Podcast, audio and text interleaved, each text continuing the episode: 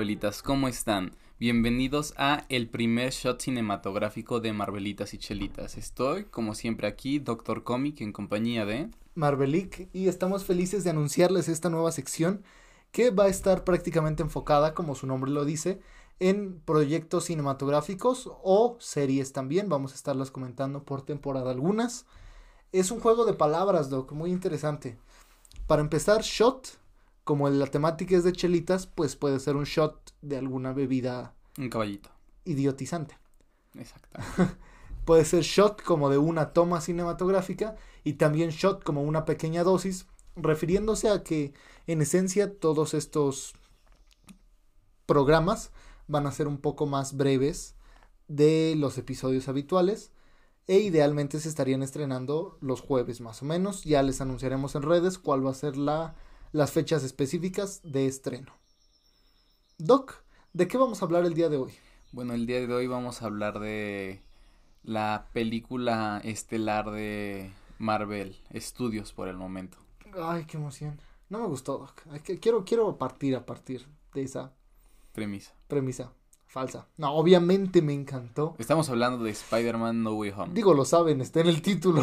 a veces, ah, es cierto. A veces me hace algo tonto que reiteremos el título, pero es más para que nosotros agarremos hilo. Exactamente. Que para ustedes. Spider-Man No Way Home, estrenada en el año 2021, dirigida por John Watts, con una duración de dos horas treinta y pico más o menos. Fíjate, creo que me hubiera gustado un poco más de duración. Eh, dicen que hay una algún como Snyder Ajá, material extendido, pero de 20 minutos más, que incluye más interacciones entre el Spider-Verse. Me agrada, fíjate, creo que 20 minutos hace una película de casi 3 horas, entonces creo que es... Yo sí la iría a ver. Sí, claro, sí, yo también. otros 20 minutos, pero mientras sean buenos, no sean como lo que nos dieron en Endgame, ¿te acuerdas? Que los últimos 10, 15 minutos fue un Hulk que nos quedó de ver como... como ¿Qué rayos? Era como Shrek, ¿no? Era un Hulk muy Shrek, ni siquiera le terminaron de dar la producción ni nada. Y digo, vale la pena volver a ver la película, pero que no nos mientan con que van a salir material exclusivo cuando es una basura. Wow, qué duro eres con ese material exclusivo. Es que sí, es, es que me vas a decir que no fue una basura ver a un Hulk de puro CGI, ni siquiera bien trabajado, ni siquiera terminado, parecía recién dibujado, aventando una pelota igual de falsa que él por un techo, ese material adicional fue basura. Ok.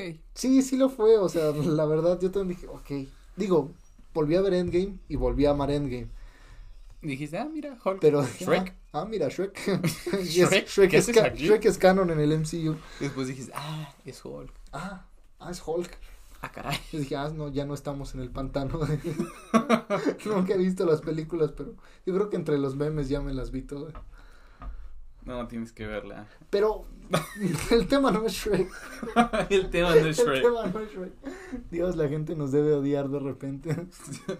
Dice, entran al título. entran al título. Es una opinión de Spider-Verse. Y según va a ser más breve. Vámonos, Doc.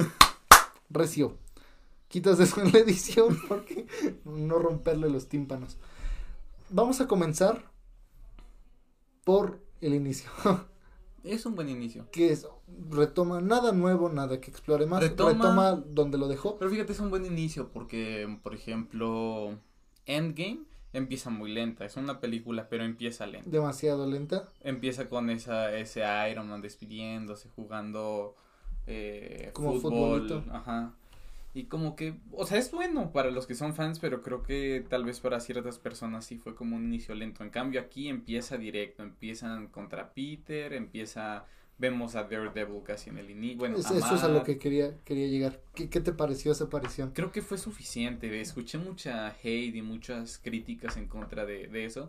Dice que no, que una aparición muy sosa, por decirlo. No, para nada. Pero creo que no es tal vez para las personas que no logran entender que obviamente no podíamos ver a Daredevil peleando y pues evidentemente no se podía. Considerando como al ser ya canon las series de Netflix o al menos la de Daredevil, considerando cómo terminó en la en la tercera temporada. Exactamente. Tiene sentido esa aparición. que no lo, pero está muy bien que veamos La toma lograda del bastón. ¡Uy! Sí. Oh, Dios mío, yo yo Amaste. desde ahí me perdieron, desde ahí... Te ganaron. No, me perdió el mundo real y ascendí al nirvana, digo, te fue... Oh, y, iba y con, la persona con la que iba dije, oh, su... No sé qué tanto dije, pero fue como de, creo que sí recuerdo haber dicho, el Dios ha vuelto a casa o algo así, dije, Dios está en casa, algo así. Dije, de al fin, al fin, en pantalla grande, mi personaje favorito, el, que me ha robado noches de sueño, literal, porque he leído sus cómics, no, piensen mal. O la serie. O la serie, sí, también, y es más sabrosa verla de noche, no sé por qué. Pero ya en la nochecita, como eso de las 10, como las 9, empezarla a ver, Tal vez porque es oscura y la noche. No sé, me gustó más verla de noche. Ah, fue hypeante ver a Daredevil. Sí, aparte de genuinamente creo que fue una aparición suficiente el demostrarnos que está Matt, que está Daredevil con, con eso de ladrillo, ver que Peter sospecha por ahí algo, creo que está cool, ¿no? Incluso se alcanza a ver como en el fondo, muy muy leve, como si estuve activando el sentido arácnido y Matt un radar. No sé si solamente fui yo, pero se ve como, como un efecto de difuminación detrás de la cabeza de Peter y detrás de Matt cuando atrape ladrillo. ¿En serio? Sí. No, no lo noté. Creo que sí. Muy similar a lo que pasa cuando Doctor Strange le trata de quitar la caja a Peter, que está en su forma astral. Ah, ok, que siente como el mareo ese. Exactamente, sí, que es el sentido arácnido reaccionando. Va a ser muy interesante ver cómo terminan de abordar a Matt Murdock esperando que respeten la esencia del personaje. Sí, la esencia oscura, también la esencia oscura que ya construyeron todos los programas de Netflix. Creo que sería. ¿Crees que podría ser canon también Danny Rand? Es que debiera ser. es decir, porque están conectados. Me gustaría ver tal vez a Danny Rand ahí alguna trama con Shang-Chi. Eh, sería genial. Sería genial. Creo que ellos sí se pueden complementar muy bien sí, eh, se vería muy bien la relación, sobre todo porque Dani, o al menos en la serie, en la primera temporada, que es la única que he visto, siempre me parece que es un personaje que es un poquito engreído. Es como de, soy el puño de hierro, soy el más poderoso, y cuando le toca pelear lo vencen. Eso es lo único que me disgustaba del personaje, pero tal vez verlo con Shang-Chi, complementar ese estilo de humor ligero que, que utiliza Simu Liu, sería apropiado con la seriedad que siempre quiere manejar Danny Rand para todas las misiones y todo lo que hace. Misiones. Sí. ¿Cómo se escucha? Como extraño. Sé que se utiliza mucho en los cómics, pero como que es medio raro decir misión. En el mundo real, sí. sí. ah, no, hoy tengo una misión muy complicada. tengo la misión de ir por pan a la tienda. Pollo feliz. Ya le acabamos de hacer publicidad a Pollo Feliz. Pollo Feliz, patrocínanos. Continuamos con Spider-Man No Hijo. Eso se lo copias a alguien, ¿no? No, ¿cómo crees, tío Robert? Ok. Podemos continuar con No continuamos con No Way Ya nos estamos desviando. Prosigamos a la primera aparición o la primera referencia multiversal que es la pelea en el puente. ¿Qué te pareció? ¿Cómo sentiste la interacción de Doc Ock, Tom Holland, etcétera? Eh, la interacción la interacción de Tom Holland con Doc Ock me agradó, pero nada, o sea, seamos sinceros, por la interacción que tiene, la historia que tiene Otto con con Peter de Toby, creo que en sus películas siempre fue como más fluido este diálogo, estas interacciones, me explico. En cambio con, con Tom, pues tal, es muy buena, pero tal vez no llega al punto de esta fluidez que siempre tuvo con, con su Peter, ¿no? Realmente. Pero creo que lo hicieron bien, creo que fue interesante ver cómo eh, eh, Otto pensaba que era Peter por ser Spider-Man, porque bueno, todos los Spider-Man o la gran mayoría son Peter, ¿no? Entonces que viera el traje y aún siendo un personaje tan inteligente que da, que diera por hecho que era Peter y después que se sorprendiera que no era Peter, creo que fue muy bueno. ¿No? Eh, por otro lado, lo que sí me gustó muchísimo definitivamente fue esta pelea con Iron Spider cuando saca las, las patitas de araña. Entonces está padre ver cómo realmente están peleando cada quien con ocho extremidades, ¿no? Entonces cuando le dice, parece que tenemos competencia. Exactamente, me, me, agrada mucho esa parte. fue una interacción muy interesante, pero a veces siento que como por lo mismo, o sea, es muy obvio que están fuera de su universo. Y no lo digo como algo malo, pues, me refiero a que así se nota y hasta me parece que fue a propósito que se haya que se haya escrito el guion así. Sientes totalmente que no están en, en donde deben estar. Y los, se siente fuera de. Muchas personas lo comentaron como algo negativo, pero yo lo comento como algo positivo. Obviamente se siente que no están en sus sagas originales porque no lo están. Pero eso no trastoca la esencia del personaje. Sino que justamente se, entiende que, es, otro universo. Es, su esencia exactamente, como cuando mezclas agua con aceite. se nota que está fuera de, sin embargo eso no es malo, porque sigue manteniendo su esencia, no se mezcla. Sí, claro, en contraparte con Into the Spider-Verse, que vemos que pues parece que están acordes la mayoría. Sí, y se siente un poco más normal que brinquen entre universos. Exacto, pero y tal vez lo único para forzar, no forzar, pero tal vez para demostrar que están dentro de otro universo tienen esto que se pixelea, no, no, no recuerdo el término que utilizan. Sí, sí, es, es como, como un pixeleo, como Vanellope en Ralph, ¿no? Ándale, sí. glitch. Y, y eso es lo único que demuestra que están en otro universo, excepción, claro, de, de este Spider-Man que Nicolas Cage se le da voz y Spider-Pork, ¿no? Y también Haley Steinfeld que le da la voz a Spider-Gwen. Pero fíjate, Spider-Gwen no se ve fuera de su universo el otro Peter no se ve fuera de su universo, me explico. O sea, se, se, ve que pudiera ser lo más normal en, en, el universo de Miles. Sí. En cambio acá sí se nota eh, que hay algo raro, como que es diferente la situación. Sí, se, insisto, se sienten fuera de su saga original. Aquí quiero mencionar otra cosa que no me gustó.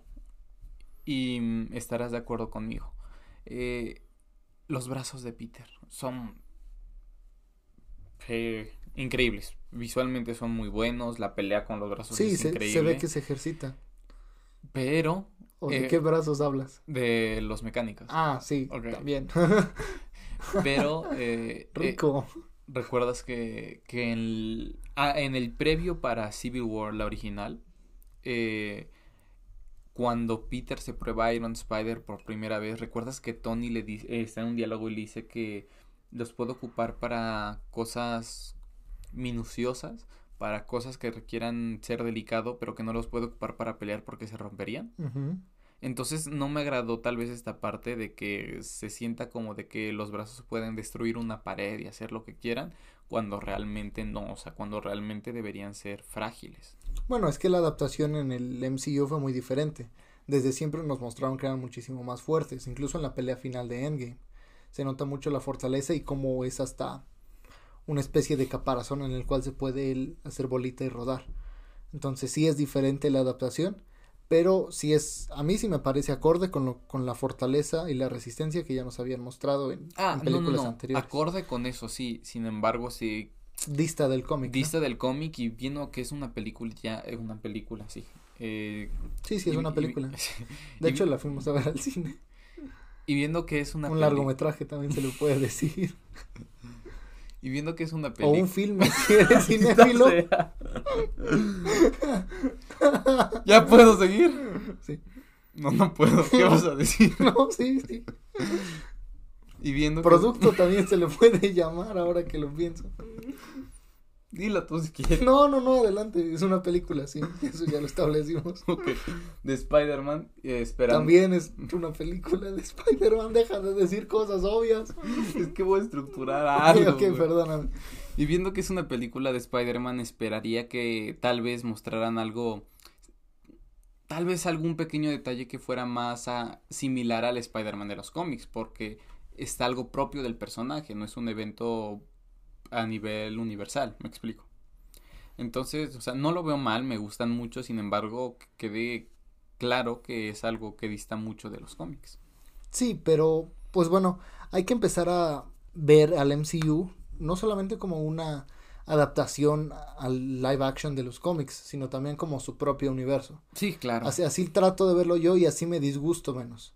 Porque algunas cosas sí frustran de que no lo hayan adaptado igual, pero aunque no lo adapten igual son buenas. Sí, claro que son buenas. Entonces, ah, para evitar esa frustración, al menos hablo por mí, ya no digo, ah, quiero que sea igual al cómic. O sea, con que respeten la esencia y que la historia sea buena, Sí, que no claro. esté que no esté mal construida o mal escrito algún personaje. Digo, yo no me quejo me, de, me basta. del Iron Spider o de en qué momento apareció y de lo que puede hacer y de lo que no puede hacer, que dista mucho de los cómics.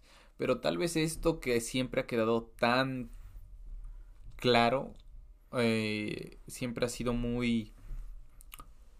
Ha habido mucha insistencia en este tema de que no puedo utilizar estos brazos mecánicos como si fuera Armas. armas. O sea, porque si te das cuenta, siempre ha sido algo que se ha ma- remarcado mucho.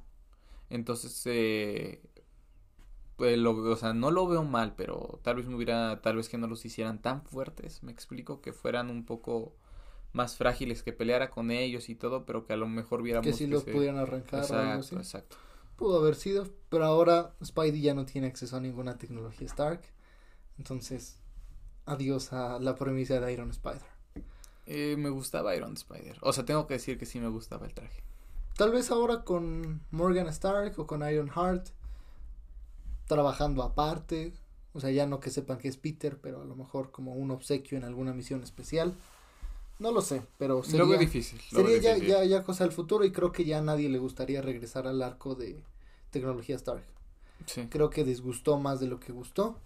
No creo en que general, disgustara más de lo De- que gustó. disgustó la, la necesidad de aprobación por, lo, por Tony. Creo Ok, que sí. Disgustó más la relación. No disgustó la relación, sino que necesitara la constante aprobación de Tony para ser un héroe. Eso Mm, es. ¿Qué, qué es lo que ya, ya revisamos en el debate de los, de los tres Sí, sí, sí, Spider-Man? claro. Les invitamos a ver ese debate, no se lo pierdan. Estuvo, Escuchar. va bueno a escuchar. Próximamente a ver en YouTube. Ah, bueno, también solo se escucha, pero aparece una imagen muy bonita. Un saludo a nuestro diseñador y editor de videos en YouTube. Em, vayan a ver ese debate, está muy cool. Pero ahora progresemos a lo que ya es la carnita de la, de la película.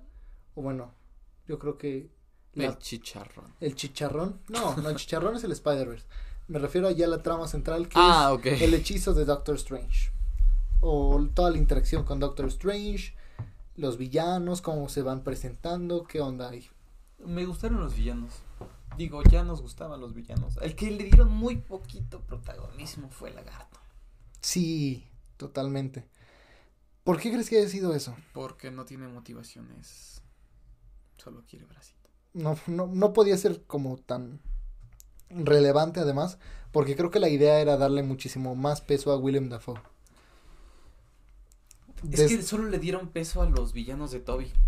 De- es que desde la rueda de prensa, bueno, desde el, bueno, no rueda de prensa, desde las entrevistas que le hacían a los villanos, bueno, a los actores, siempre mencionaban que Willem Dafoe era el mejor y no, no nos daban a entender por qué, pero ya que, ya que lo ves ya entiendes lo que decían. Dicen, es que con Willem, él todo lo hace personal y eso lo vuelve aterrador, sinceramente. Y sí, sí, no, no te digo que cause un terror estilo Hannibal Lecter, pero sí es imponente su, su actuación y ya visto desde fuera, no solamente como consumidor en ese momento, sino separándote un poco de, del, del ser fanático, ves su actuación y dices, oye, qué bien construido está, qué aterrador puede llegar a ser si estás en ese momento como, como Tom Holland, es decir, lo estás golpeando abiertamente en la cara y el tipo se está carcajeando eso no te habla muy, muy bien de su sanidad mental. Claro, es como si es como si Galactus destruyera mundos por diversión. Exacto, sí, sí, mil, perfecto. No, no pude haber pensado en algo mejor. Sí, pero aparte de esta área del psique de del Green Goblin que vemos que está demente, o sea que sí es un desgraciado, vemos que tiene mucho aguante, tiene mucha resistencia física y mucha fuerza física. Y también una gran habilidad en combate, como lo vimos en la escena final. Es decir, tal vez en ese momento, en la, la parte del edificio de, Ha- de Happy, no se le mira del todo las habilidades de artes marciales. Se mira que es muy fuerte, muy resistente. Pero aún así, Pero cuando de verdad despliega sus habilidades en cuanto a artes marciales es al final. Incluso cómo, cómo, cómo se ríe y cómo saca el cuchillo y chifla. Es, es precioso verlo verlo interpretar un personaje que además se ve que conoce perfectamente y que siente que lo ha vivido. Creo que el único personaje eh, de cómics con el que lo pudiéramos comparar, esta actuación en No Way Home sería tal vez con el Joker de Heath Ledger. Creo que es el único villano con el que pudiera haber una comparación de la calidad de la actuación. Sí, porque además, no, obviamente el, el Joker de Joaquín Phoenix es excelente, pero no se le va a interactuar con un héroe, por ejemplo. Sí. Que su actuación no deja absolutamente nada que desear, te sumerge en el personaje, empatizas con él y la construcción que se hizo alrededor del personaje con las tomas, las paletas de colores y hasta la música es perfecta. Pero el estar en contacto con otro héroe siendo villano siempre aporta una nueva visión al, resto del personaje. ¿Qué es lo que ocurrió con William Dafoe? Sí, se ve que William solo quiere de la destrucción de Peter, solo quiere pues sí, arruinarlo. Y además probar que tiene razón, perdón que te interrumpa, porque siempre es de esas personas que cuestionan la moralidad del héroe, igualito a los cómics. Es decir, le muestra, le quiere mostrar que está equivocado. Dice, debiste haberme matado cuando pudiste. Sí. O sea, tú quiere mostrar, igual que, igual que a Peter de Tobey Maguire, le quiere mostrar que está mal ser héroe. Le quiere mostrar que su camino el camino del villano, el camino de la, de la maldad, el camino fuera de la moralidad es el camino adecuado. Ok, ahora esta parte de sacando a, al Duende Verde, ¿qué te pareció el, el Harry, el Norman de William Defoe? Sí me gustó, me gustó el aspecto científico, me gustó que estuviera un poco asustado. Eso, eso no me gustó, porque eso no es muy Norman. Norman, mm. como ya lo hemos dicho, es un tiburón, es un monstruo. Norman, ¿no? El Duende Verde. sí, sí, sí. Haberlo asustado como que eh, me saca un poco de contexto. No, no de contexto, pero saca de onda, ¿no? Para los que conocemos a Norman. Es que siento que fue más no que no era Norman en sí mismo, sino que era el Duende Verde manejando a Norman de esa forma débil creo yo que era el Duende Verde quien siempre estuvo detrás de todo. Incluso lo menciona, te dice, te vi detrás de los ojos cobardes de Norman. Y creo que sí es hasta cierto punto como habían manejado un poquito a Norman en desde la trilogía de Sam Raimi, cuando le dice tengo miedo, no puedo atacar a Peter, y la máscara le habla y le dice primero atacamos su corazón. Entonces sí es adecuado ver a un Norman con miedo. Pero recuerdas este Norman. Pero no un Norman robarse panecitos. Ok, sí, porque si recuerdas esta escena en la que el comité de su compañía... No saben cuánto he sacrificado. Exacto, sabemos un Norman rudo, no, se intimida, o sea... Sí, pero eh, creo que eso es parte de lo que a veces te digo que se siente que están un poco fuera de sus de sus sagas y ahí sí tal vez trastocan tantito la esencia, pero me parece que lo hicieron bien porque así es más notorio el cambio al duende verde. Te ayuda más a sentir el contraste. Verlo todo noble, todo tierno, robarse panecitos, ofrecerle trabajo a Peter en un nuevo universo y de repente Norman se fue de sabático, cariño. Boom. Es como sientes el contraste, sientes el cambio. Ok. ayuda a construir eso, pienso yo. para terminar un poco con el Duende Verde, hablemos de esa pelea, de esa última pelea con Peter. ¿Qué piensas? Creo que vimos que el Peter de Tom Holland definitivamente es el más fuerte, que ya no se contuvo en ese momento, pero seguimos viendo el aguante de Norman, porque Peter no controló ninguno de sus golpes. Y creo que hasta cierto punto Norman quería que lo asesinaran ahí, con el fin de probar que él tenía razón, con el fin de terminar de corromper a, Spider-Man, que es como su meta máxima. Si lo, como, como lo que quería, como lo que busca el Joker, por ejemplo forzar a Batman que lo asesine para mostrar que su código moral está es, es falible en su, en su opinión. Entonces, si, si Peter en ese momento hubiera asesinado a Norman, Norman, digo, ya no puede ver que ganó, pero habría ganado en el punto de que ya viste cómo lo correcto es matarme. ¿Qué diferencia hace que me hubieras matado ahorita? Si me hubieras matado antes, tu tía seguiría viva. Entonces, eso hubiera sido como una última jugada un último juego mental o una última travesura de Norman. Ok, interesante punto. Cambiemos de villano. A Otto.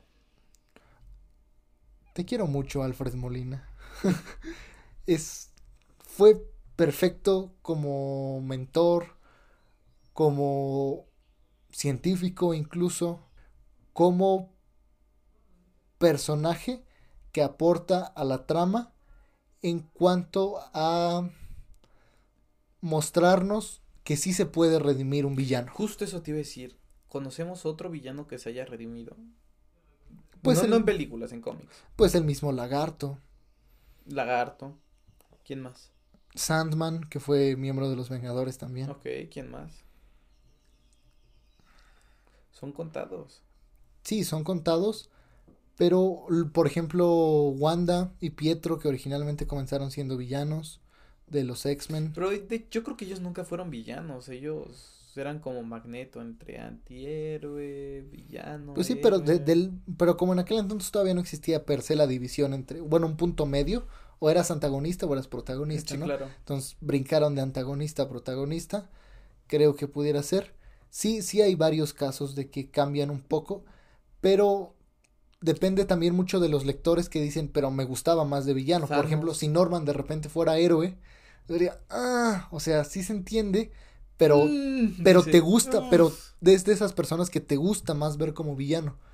Por ejemplo, el Doctor Doom, ahora que intenta ser el infamous Iron Man, el infame Iron Man, ah, me sigue gustando más como, como villano, a mi gusto. No digo que sea malo, pero disfruto más verlo totalmente entregado a estas motivaciones de villano. Ok, entiendo. Es lo que disfruto. Pero a ti, ¿qué te pareció Alfred Molina? Ah, la actuación de Alfred Molina fue muy buena. O sea, no, no, no tengo peros con su actuación. Incluso también esta parte de que el mismo de Alfred Molina, primero controlado por los brazos y después él controlando los brazos, creo que fue muy bueno. O sea, fue, o sea, un cambio no exagerado, pero notorio, me explico. Que no echan a la basura su redención final en Spider-Man 2, sí, claro. Eh, no, no, no, pero no me refiero a eso. Me refiero a. Mm, no fue un cambio tan drástico como del Duende Verde a Norman. ¿Me explico? No fue un cambio total de personalidad. O sea, lo vemos siempre tranquilo. Como el genio que es. Pensando fríamente, siendo un villano controlado por los brazos. Incluso diciéndole a Peter lo que le tiene que decir y lo que no. Con sus motivaciones en contra. Pero vemos a ese mismo personaje sin grandes cambios, con motivación a favor de Peter. ¿Me explico? O sea, vemos el mismo personaje, simplemente cambiando totalmente su motivación. Y creo que es muy acorde porque creo que es de los personajes con algún mm, pseudo compañero como son los brazos, en que lo pueden controlar hasta cierto punto que no, no hacen que cambie su personalidad, hace que cambie lo que hace. Ok, ok, sí, sí, sí, ya eh, entendí. Entiendo, entonces, es, ¿entiendes? Entonces es como vemos al mismo Otto, simplemente ayudando a Peter, porque no le quita el genio el ser malo o el ser bueno, ¿no? No le quita lo que puede o no puede hacer con los brazos. Cambia la orientación de lo que hace. Exactamente, o sea, no vemos que eh, trate de ser más controlado con lo, el poder destructivo que tiene los brazos al ayudar a Peter. ¿Sí? Entonces creo que eso lo hace muy bueno. Lo que no me encantó fue cómo lo hicieron bueno. Nada más cambiándole el chip, ¿no? como que siento que fue muy fácil. Ok. Pues es que en esencia eso fue lo que lo, lo corrompió en primer lugar. Sí, sí, claro. Porque también eh, recordemos que Sam Raimi lo menciona, el verdadero crimen sería no terminar lo que empecé. Y se nota cómo son los brazos quienes le hablan, incluso Sam Raimi en su película hace que se le acerquen al oído.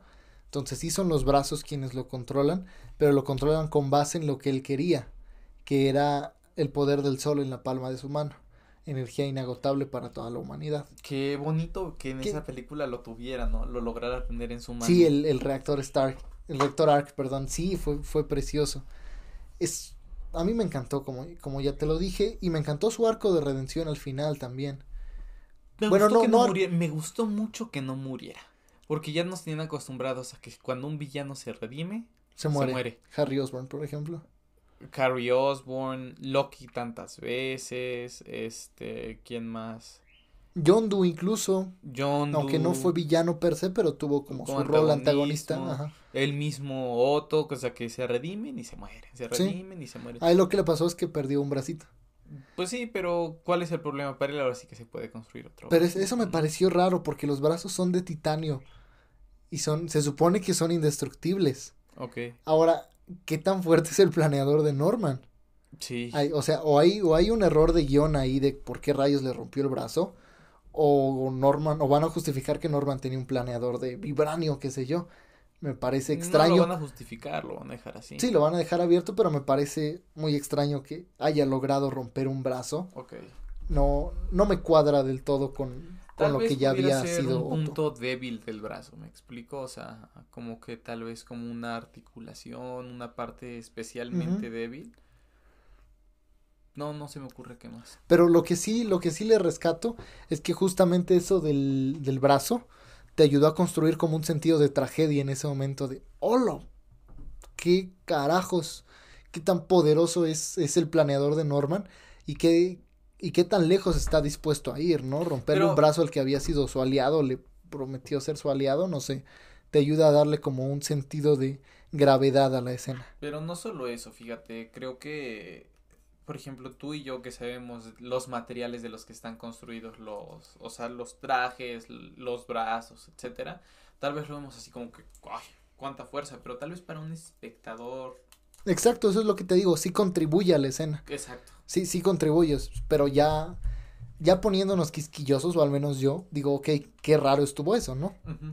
no, me no lo termino de entender, pero lo cierto es que como dice el, el meme, porque son caricaturas, mijo. O sea, también, pues porque, porque es una película, mijo. Tampoco te pongas tan quisquilloso. Ahora, vamos a hablar de otra cosa que causó cierto ciertas opiniones encontradas en redes que fue la muerte de tía May.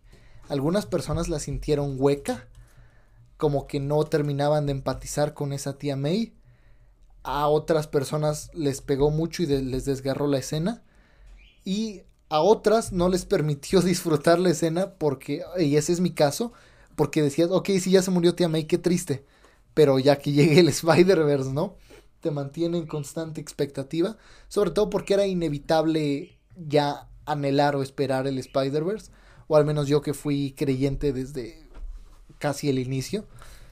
Pues mira, no tuvo el impacto que tuvo la muerte del tío Ben de Toby, por ejemplo, que fue una muerte súper dolorosa, ¿no? Que como lo ve y lo muere en sus brazos. Me, me, explico. Pero creo que sí fue un poco más intensa que la muerte del tío Ben de Andrew. Porque estás de acuerdo, la pérdida triste de Andrew que nos pegó a todos fue la de Gwen. Sí, creo que, creo que no llega a la, a la pérdida de Gwen. No llega a la pérdida de Gwen, no llega a la pérdida del tío Ben de Toby, pero supera la muerte del tío Ben de Andrew. Ok. Creo que si pega, creo que, bueno, no pega tanto, es como que no, se murió y empieza a llorar, pero es así como que no puede ser, se murió. ¿Qué onda? Sorpresivo, ¿no? ¿Te sientes más sorpresa que, que tristeza? Incluso nosotros lo habíamos hablado, esperábamos más bien una muerte de Happy. Sí, sí, yo esperaba la muerte de Happy. No, no de tía May. Pero ¿sabes cuándo empecé yo a tener, a, esperar un poquito la muerte de la tía May?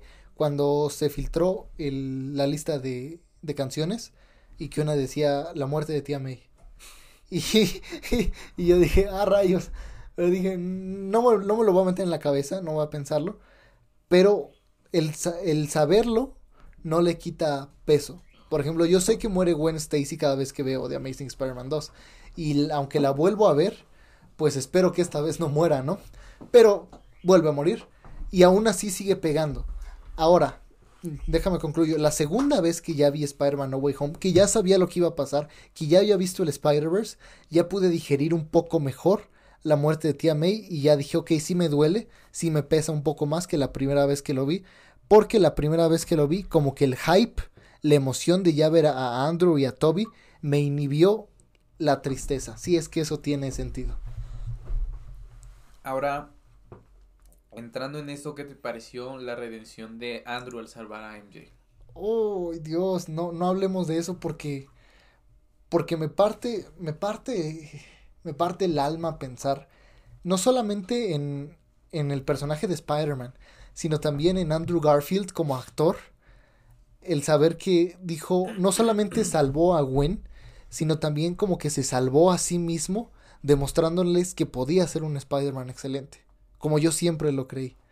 Entonces ahora nos muestra, ahora está recibiendo el amor que debía haber recibido en un inicio. Entonces para mí no solamente es un arco de redención como personaje, sino también como actor y como franquicia. ¿Y qué tal eso que dice que es el peor Spider-Man? Que los otros le dicen, no, no eres el peor Spider-Man. Sí, sentí bonito, sentí, o sea, se nota que, que, es, que era el secreto a voces de Marvel, ¿no? Que comparándolos todos lo veían como el peor. Y que lo dijeran ya directamente. Ajá. y que, además los demás Spider-Man le dijeran, no, no es cierto, eres, eres asombroso. Ah, eso de que you're amazing. you're amazing. Sí, me, me, me gustó. Y que lo dijera Toby. Sí, no, no, no, eso porque aparte como sabemos él es Amazing Spider-Man. Ajá, The Amazing, You're Amazing, exactamente. Entonces está bueno eso, está muy Fue precioso y es muy lindo ver a Andrew. Se nota la pasión, el amor que le tiene a cada personaje, al personaje, yo, perdón. Yo creo que esto sí lo tengo que aceptar. Andrew es el personaje que más amor le tiene a Spider-Man. Sí. El personaje, el actor que más amor le Definitivamente. Se nota. Incluso cuando, no sé si has visto ese video en, en la Comic Con, cuando pide la palabra en un panel y trae una máscara. Y justo cuando le dan la palabra, o sea, es un traje que se ve de bajo presupuesto, chafísima y todo. Y se quita la máscara y es Andrew. Y comienza a hablar de lo que ha representado para él Spider-Man, de cómo él ha sido fan. O sea, va a sonar como muy, muy, muy bobo el ejemplo. Pero es como si tú y yo de repente interpretáramos, no sé, tal vez por nuestras características físicas, yo a Miguel Ojara, ¿no? Que es el Spider-Man 2099 es un personaje que yo amo, aunque no, no tanto como el personaje de 616 de Peter Parker, pero es un personaje que has amado, al que has tenido cierta entrega, que hasta cierto punto, si es que tiene sentido. Le has llorado. Le has llorado y te ha ayudado incluso la lectura del personaje en ciertos momentos o en momentos difíciles pensar, ok, sí sé que es un personaje ficticio, sí sé que no existe, pero si él pudo superar todo esto, pues creo que yo también. Y es lo que ocurre con Spider-Man, que nos inspira como lo dijo Stan Lee, lo mejor de Spider-Man lo hicimos por accidente. Y es que tuviera una máscara. Porque así significa que cada uno de nosotros puede ser Spider-Man. Nosotros, nosotras, lo que sea. Podemos ser Spider People. Lo que sea. Podemos ser un Spider. Y que tenga máscara incluso nos, nos permite decir, ok, yo estoy debajo de esa máscara y puedo empatizar con el personaje y puedo ser y puedo ser él. Y si él se ha levantado tantas veces porque es de los personajes que más ha sufrido o cuando menos se le ha dado más peso o más más atención a sus a sus arcos de sufrimiento yo también puedo. La premisa que maneja Into the Spider-Verse de todos podemos ser Spider-Man. Y todos tenemos la obligación de serlo en algún momento de acuerdo al poder que tenemos también es nuestra responsabilidad. Es decir, si tu poder en tu caso es ser doctor, pues bueno, tienes la responsabilidad de doctor de cuidar a las personas. Si en mi caso mi responsabilidad es la de defensor de la justicia, pues bueno, debo de buscar hacerlo. Cada uno actuar con responsabilidad con base en la esfera de poder que tiene siguiendo los principios que consideremos o que hayamos adaptado como adecuados para nuestra vida. Voy a llorar. me aventé un monólogo. Ya, ya cuando pongamos clips, este va a quedar para un clip. Ya hay que empezar a, a, pensar nuestro podcast en clips. Ya te va a dejar hacer un monólogo a ti, luego un monólogo ya. Ya sin interacción. Sí, ya al aire, solamente, solamente vamos a hacer monólogos, ¿no? Eh, Oh, pues sí, que no, no, puedo agregar muchas cosas más a lo que dijiste. Jaja, sí. Entonces, ya que no puedes agregar más, vamos a comentar ahora sí la carnita, lo sabroso. Si este, estos shots van a durar 30 minutos, pero tal vez este sea un poquito más largo por la duración de la película y por el amor, porque también quiero que platiquemos al final de la experiencia per se de irla a ver, ¿no? Ok. Eh, el Spider-Verse. El Spider-Verse. Siempre tuvimos fe en el Spider-Verse en este podcast. Sí, siempre. Desde el episodio 3 ya confirmamos el Spider-Verse. Creo que desde el... Bueno, no sé, no sé cuándo lo hayamos mencionado. Pero lo confirmamos. Hablamos de él siempre, sí, sí, sí. ¿Qué te pareció la entrada de, de Andrew? Me gustó mucho, me gustó mucho, definitivamente. Eh, ver este Andrew como tan sencillo. Sí, esa es la palabra, como que súper tranquilo, ¿no? Así como de que sí, sí, soy Spider-Man. A ver, demuéstralo. Y se cuelga, ¿no? A ver, camina por la pared.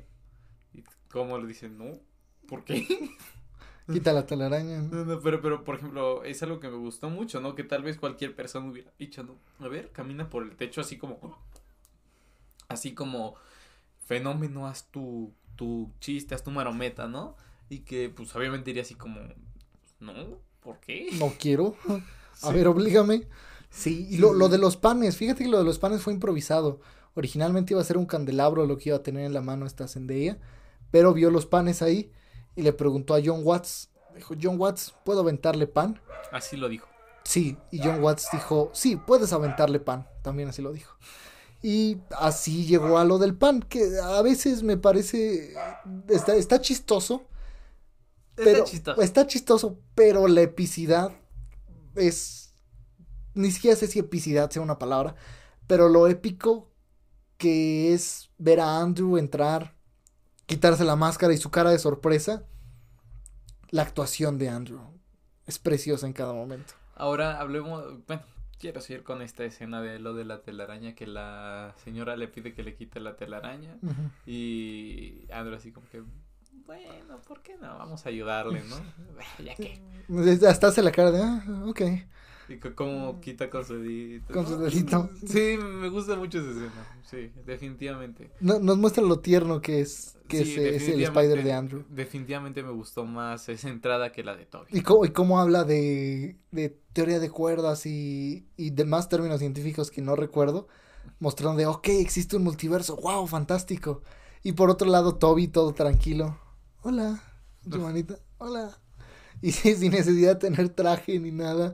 O sea, se nota que Toby es el Spider-Man, aún para, para muchos todavía que ni siquiera necesitaba tener traje. Sí, sí, es como que... Ok, es Toby, no es necesario aclarar, ¿no?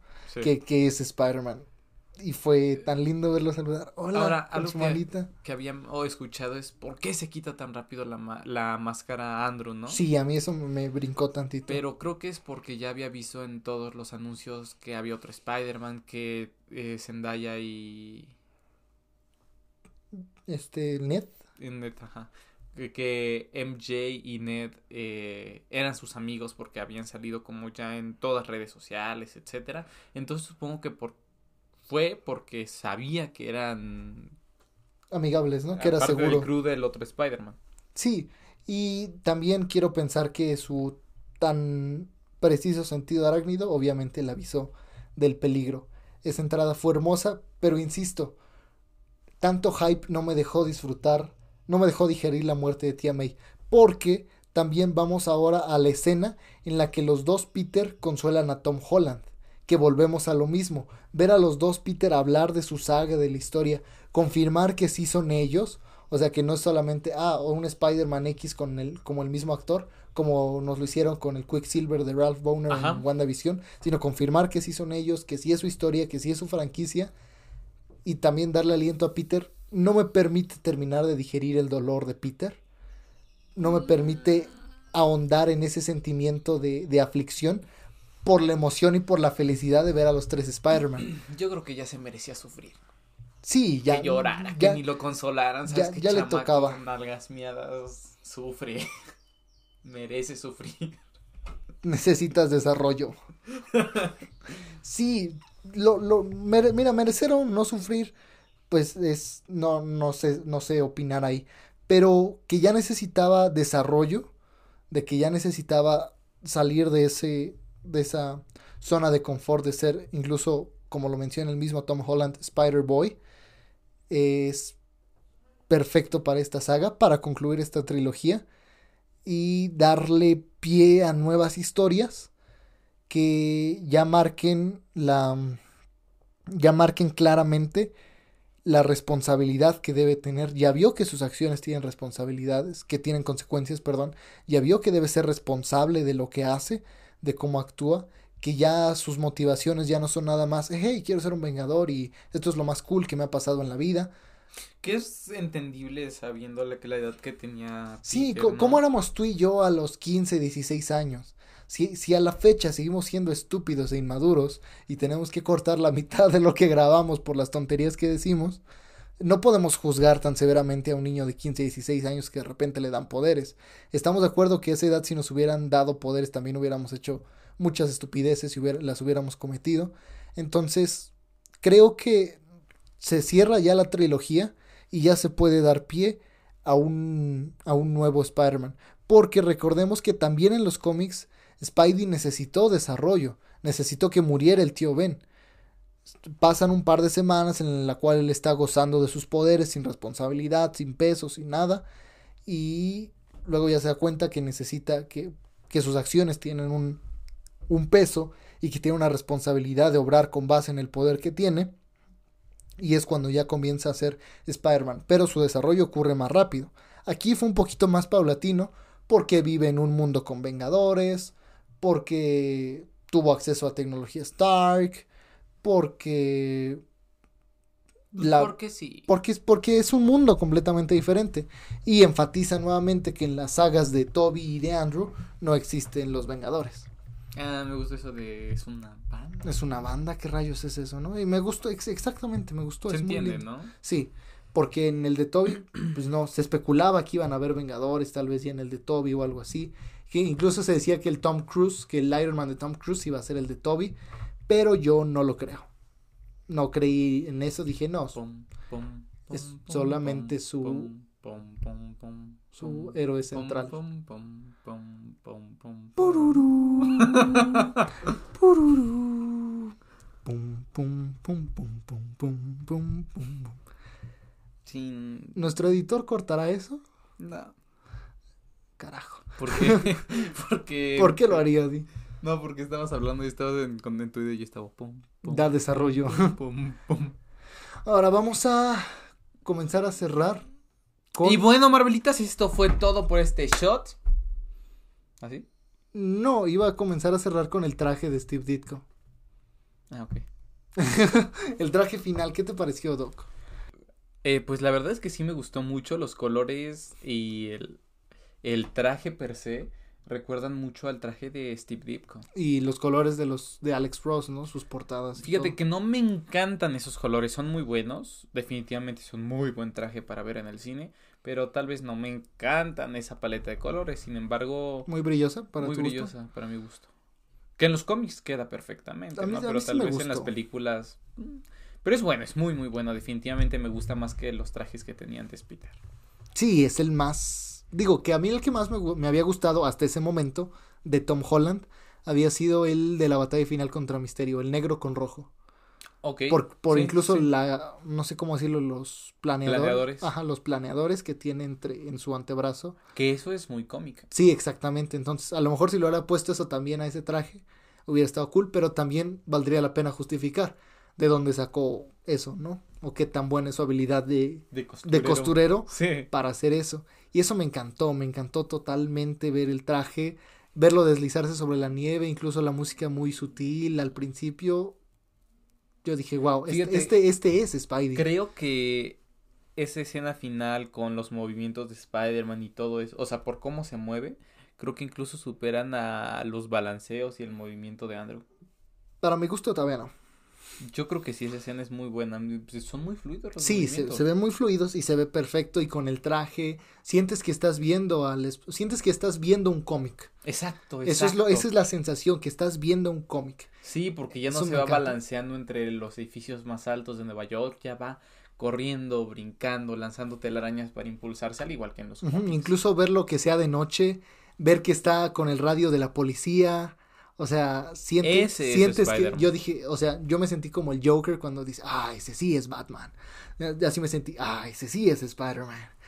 Sí, lo sentí, lo vives y dices, wow. Creo que cuando terminas de ver la película por primera vez, eso sentí yo. Dices, acabo de ver la mejor perra película de Spider-Man en la vida. Pero. Así lo dijo.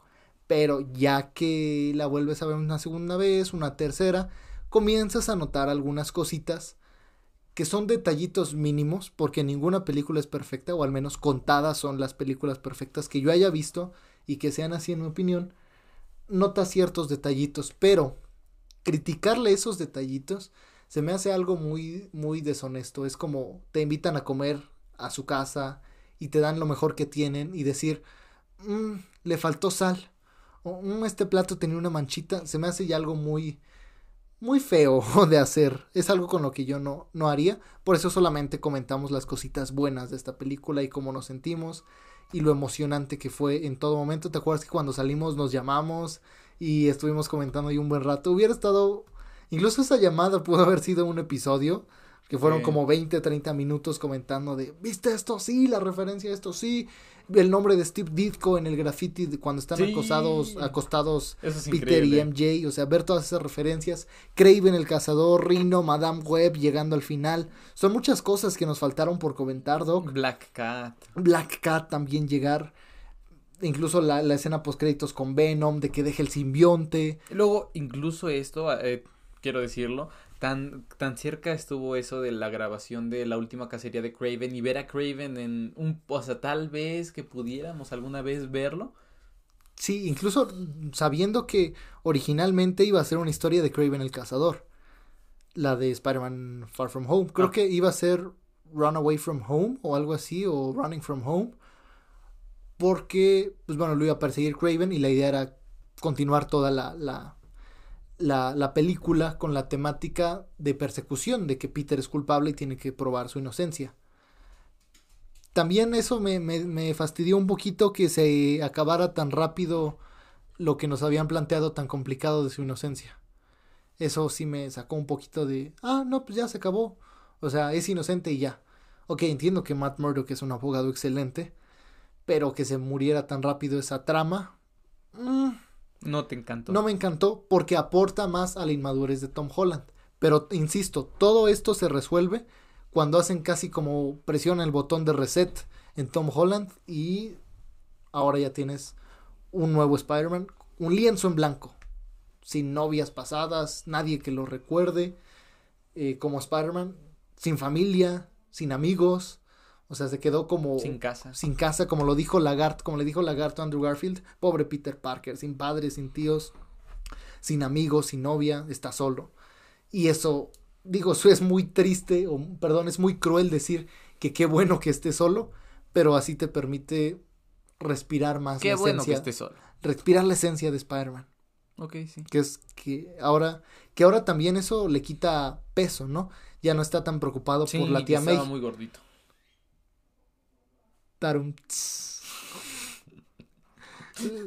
Le quita carga. Le quita carga porque. Es que el Iron Spider estaba muy pesado. Le quita carga porque ya no tiene que estar al pendiente de tía May. Entonces. Es que se murió. Pues sí, ah, bueno, ya ni modo. ya, qué bien, ya no la tengo que cuidar. Pues eh, suena muy triste, pero. muy cruel, pero así es. Ahora ya no tiene la responsabilidad de la tía May. Ahora ya pues es un poco más libre de obrar y también más responsable de sus acciones. Incluso el hecho de que le mencionen lo de la renta, precioso, porque te recuerdan que ya eres, ya estás en la vida adulta. Y ahora la universidad, ¿crees que vaya a ir al MIT o que se quede en Nueva York? Se va a quedar en Nueva York. Yo también lo creo. Y va a empezar a tomar fotos. Y va a conocer a Gwen Stacy. Ahora conocerá a Harry Osborn. ¿Habrá un Harry Osborn?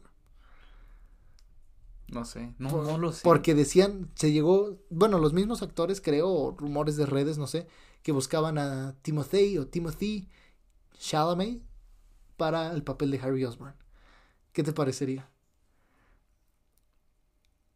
A mí me encantaría. Yo ya vi tu cara. Lástima que ellos no lo pudieran ver, pero a mí sí me encantaría. Es más un excelente actor. Es buen actor. Es muy buen actor. Y creo que hasta el físico es muy parecido al de Harry Osborn. No muy fuerte. A lo mejor, a lo mejor ah, hacerle algo en el cabello, sería lo único. ¿Y pelirrojo? Eh, Hollywood odia a los pelirrojos. ¿Por qué? No lo he entendido, pero fíjate los casos de pelirrojos que quitan. no, muy lejos. Mary Jane, La Sirenita, esta Stargirl, ah, Los Jóvenes Titanes, etcétera. Entonces no sé por qué odian a los pelirrojos. Pero sí me gusta Timothy Chalamet. Ahora, ¿qué tan bien va a reaccionar Peter al escuchar el apellido Osborne una vez más? Va a ser como el perrito de recuerdos de Vietnam. Ajá, sí. Sí, ya va a estar al pendiente, o sea, ya va a tener red flags en los apellidos Osborne, en los apellidos Octavius, en los apellidos Dillon, en los apellidos de este Flint Marco y Connors. O ya había dicho Connors, no sé. ¿Tú crees? Sí, obviamente, o sea, ya, ya viste que estos tipos se pueden convertir en villanos. O sea, incluso el mismo Toby, si es que no ha peleado contra un lagarto, va a llegar a ver al Dr. Connors y decirle, oiga, qué bonito se ve sin brazo, lo quiero mucho, nunca haga nada malo. ¿El Dr. Connors seguirá vivo en el universo de Toby? Había teorías de que era el siguiente villano y los artes conceptuales se veían brutales. Vi algunos que, no sé si los haya dibujado Sam Raimi, pero para la Spider-Man 5, creo, uy, brutales. ¿Cinco? Sí. ¿Y para la cuatro qué era? ¿Seis era buitre, el buitre. Y ya iban a introducir a Black Cat. ¿Y qué opinas de esa filtración, supuesta filtración de Anya Taylor Joy como Black Cat? ¿Es un buen cast para ti? Anya Taylor Joy puede ser lo que ella quiera. Con el rango actoral que tiene, claro que lo puede ser. Y depende de qué también vayan a construir a Selina Kyle. Me gustaría que sí la construyeran bien, que sí mostraran sus problemas con su familia, con su padre, su, su, que, que ella es hija de ladrones, incluso meterse con un poco del gremio de ladrones. Me gustaría que le dieran profundidad, que no fuera solamente como, ah, Black Cat, un interés amoroso de Spidey. Ahora tengo Uh, una duda. ¿Crees que los problemas que veamos de Spidey sean menores a los que habíamos visto? ¿A qué me refiero? Estuvo con los Vengadores, fue al espacio a pelear contra Thanos. creo que sí van a ser, van a ser menores al principio, es decir, ya se va a dedicar, como lo muestra la película, a atender amenazas policiales de nivel policía, como lo hace el Spidey de Sam Raimi en, al principio de las películas, ¿no? Al principio de la, de la 1, que atrapa ladrones y atrapa asaltantes por las noches y los deja colgados, pero va a llegar también una amenazas que solamente él puede enfrentar por el Y simple hecho de que ya no puede pedir ayuda a los Vengadores. Pero pregunta, ¿por qué solo él puede enfrentarlo? ¿Cómo van a justificar que los Vengadores no se hayan enterado de? Pues para empezar, porque ahorita no existen los Vengadores. De que Doctor Strange no se haya enterado de. Eso va a estar interesante. Porque seguramente van a estar, yo creo que atendiendo otras amenazas. Porque Multiverse of Madness va a ser un parteaguas. Va a romper muchas cosas. ¿Crees que veamos, que demos... Creo que tal vez, perdóname que te interrumpa. Creo que esta podría ser que no lo ayuden. Porque tal, tal vez algunos héroes también piensen que es un villano. O que es una amenaza como lo hace mostrar Jameson. ¿Qué piensas ahora de... em, ¿Crees que eh, América Chávez quede en el MCU? Sí, se va a quedar. ¿Sí? Sí, totalmente. Bueno. Totalmente, y ya se empieza a formar una alineación de Young Avengers. Pero no me gustaría que, Young, que Peter formara parte de los Young Avengers. ¿Por qué? Porque nadie sabe que es joven. Es Spider-Man, sí, entonces sí. no tendría sentido. Tiene más sentido que él sea parte, hoy miembro honorario de los Vengadores de vez en cuando, que lo conozcan algunos. Pero que también me gustaría que algunos se dejaran llevar por la prensa de Jameson, ¿no? Que dijeran, Y luego "Eh, es difícil. pero es que tal, tal, tal vez es válido. Ok. Porque sería una forma de justificar por qué no lo ayudan, ¿no? O incluso sería una forma de ver potenciales enfrentamientos. A lo mejor un enfrentamiento entre Daredevil y Spidey. Muy breve, pues, como estilo Iron Man Thor en Avengers. Ok. Como un enfrentamiento en lo que resuelven sus diferencias. Ay, pobre Matt. Yo le voy a Matt. Si le ganó al Iron Fist, puede pelear con 20 tipos con dos costillas rotas y un montón de términos médicos que no sé, pero se escuchan graves. O sea, es Matt Murdock. Y más ahora que anda descansadillo, que anda fresco, que ya se curó. Se va al gym. Sí, va al gym con las luces apagadas. Va a correr por los techos por diversión. Sí. Ah, es que también las escenas de acción de, de, de Daredevil, o sea, cuando escapa de Jessica Jones Ajá. en The Defenders, como salta por las escaleras y todo. Ajá, sí, sí, Sí, sí, es- es increíble. Ajá, verlo, o sea, no me imagino el shock de Jessica Jones de, este tipo era ciego, hasta hace 30 segundos. Eso fue inigualable. Pero Doc, ya nos extendimos. Ya nos extendimos muchísimo. Nos queda mucho de qué hablar de Spider-Man No Way Home. Pudiéramos hablar horas. Así que Marvelitas, Nos faltó hablar de Zendaya, nos faltó hablar de Jacob Batalon como, como Hobgoblin. Sí, sí, sí. Y bueno, Marvelitas, este fue el shot, el primer shot cinematográfico de Marvelitas y Chelitas. Espero que lo hayan disfrutado. Se vienen más, ¿eh? Se vienen más y déjenos... Una ronda de shots. Una ronda de shots. Y Déjenos en los comentarios si les gustó, si no les gustó, qué cambios harían para ¿Qué les gustó más de No Way Home? Su momento favorito, su momento menos favorito, su personaje. Y si llegaron hasta el final de este video y están en YouTube, déjenos un emoji de una telaraña. Ok, un emoji de una telaraña. Y recuerden, estamos, bueno, ahora estamos en YouTube, entonces pues... YouTube, Spotify, Google Podcast también ya estamos. Anchor y seguimos pendientes con la, con la actualización de Apple, Music. Pero bueno, pues ya estamos en proceso de, ya estamos en el trámite de para tenerlo en Apple Music.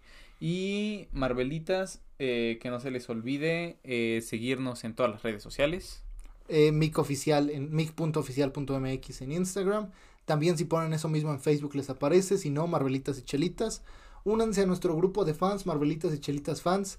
Estamos subiendo ahí los episodios, memes, todo el tiempo estamos actualizándonos, no se preocupen. En Insta están nuestras stories. El Twitter ya pronto va a estar listo. TikTok se lo sigo prometiendo y no me odien, pero ya va a estar también. Necesitamos aprender a grabar en TikTok. Y un saludo especial a nuestro patrocinador oficial Poctapoc Mexican Design, las mejores playeras de Spider-Man, de Daredevil. Yo mismo ahorita traigo una playera de Daredevil que está preciosa. No sé si topan la, la diosa de la justicia, Temis, que aparece en la intro de Daredevil. Mi player es de eso y atrás trae el logo de la serie. Una joya. Compren sus playeras y Marvelitas. Cuídense mucho. Cuídense mucho, Marvelitas. Escríbanos a todas nuestras redes. Estamos contestando ya. Gracias a los fans que ya nos han escrito. Seguimos contestando a quienes les podamos. Y no solamente eso, Marvelitas. Eh, recuerden suscribirse al canal de YouTube. Please por favor. Por favor, dejen un like. Sí. un comentario. No es gratis. Y les damos un cachito de sándwich. Pues sí, les podemos dar un cachito de sándwich. Sí. Les podemos dar like a sus comentarios. Les podemos comentar o responder preguntas. Sí, estamos también en Facebook respondemos. En fin, como que siempre nos cuesta cerrar, ¿no? Ya no sabemos qué decir. Sí, pero participen más, chavos. Pareces maestro. no, chavos, es que necesito que sean participativos. O sea, para que esto se desarrolle bien, necesito que interactuemos. A mí me gusta mucho escucharlos, chavos. No, no, no, no, hay, no, hay, no hay opiniones equivocadas en esta clase. Hay algunas opiniones pendejas, pero. pero equivocadas, ¿no? Esta fue nuestra opinión cinematográfica. Que nadie, absolutamente nadie nos pidió. Y recuerden, Marvelitas, vean pelis. Y coman palomitas. Hasta la próxima. Que Doom los bendiga. Chao.